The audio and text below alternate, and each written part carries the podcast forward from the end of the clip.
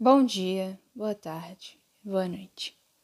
Para a notícia e curiosidade de hoje, falaremos de uma das maiores potências mundiais, Coreia do Sul. O país é um dos maiores polos de tecnologia do século e não seria diferente ao enfrentamento da pandemia. No ano de 2020, houveram lançamentos de estabelecimentos em que a equipe de funcionários é composta por robôs. Tal medida foi baseada no distanciamento social em que a população foi submetida, como a hamburgueria NBB No Brand Burger, localizada em Seoul, que, para fazer um pedido, não é necessária nenhuma interação cara a cara. É preciso somente escolher os itens na tela touchscreen, pagar e aguardar que o robô traga o pedido. Outro exemplo é a cafeteria Daejeon, que seu sistema utiliza um braço robótico para fazer café e um robô para servir. Pode fazer 60 tipos de café e serve as bebidas para os clientes em seus assentos.